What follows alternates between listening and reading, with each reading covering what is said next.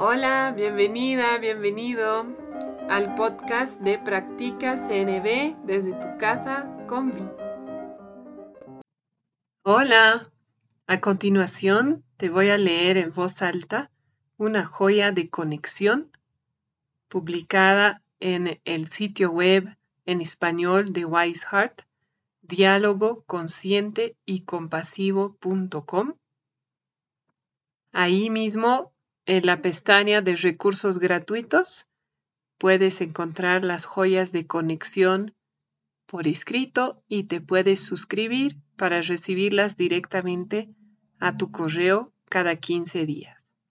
Estas joyas a mí me sirven para entender cómo integrar tanto la comunicación no violenta como el diálogo consciente y compasivo a mi vida diaria. Espero la disfrutes.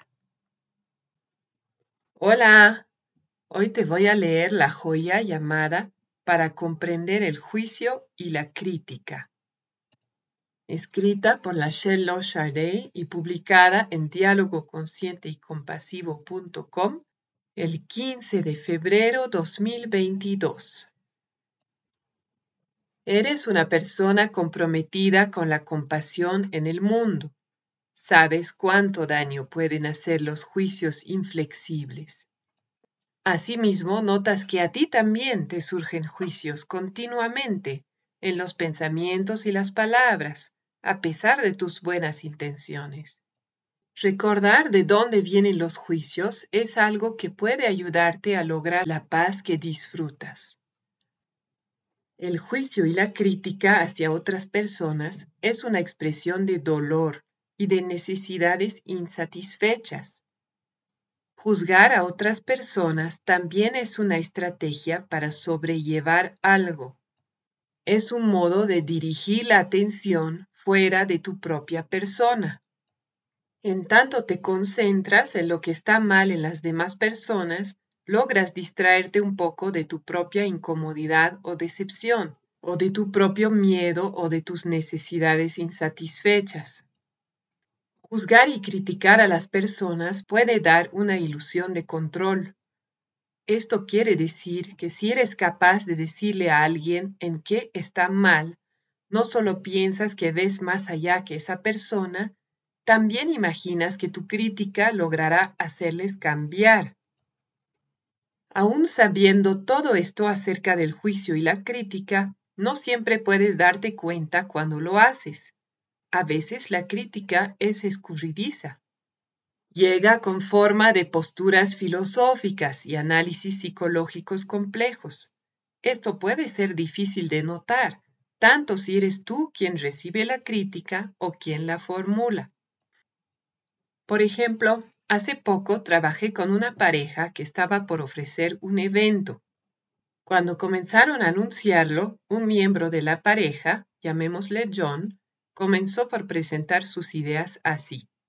Sé que la gente indicada vendrá, solo hay que dejar que se enteren orgánicamente. Estamos ofreciendo algo importante. Tal vez las personas lo vean o tal vez no. Y no lo hacemos para enriquecernos, lo ofrecemos sin condiciones. La pareja de John había trabajado mucho en la promoción de la propuesta y escuchaba crítica en las palabras de John. Cuando nos pusimos a ver más allá de las ideas de John, encontramos que sentía nervios por la necesidad de autenticidad al ofrecer algo desde el corazón y recibir dinero a cambio. Una vez identificado esto, John fue capaz de expresarlo y hacer pedidos para que junto con su pareja tuviesen un diálogo sobre cómo mantener la autenticidad con lo que ofrecían a la vez que pudieran sostenerse económicamente. Trabajé con otra pareja, donde había una mujer que criticaba a su pareja mediante el análisis. Pienso que en nuestra relación tienes un bajo autoconcepto de ti mismo. A nivel profesional pareces tener un concepto adecuado, pero en nuestra pareja no es así. Lo que subiese a su análisis, si ella pudiera ofrecerlo, sería algo así.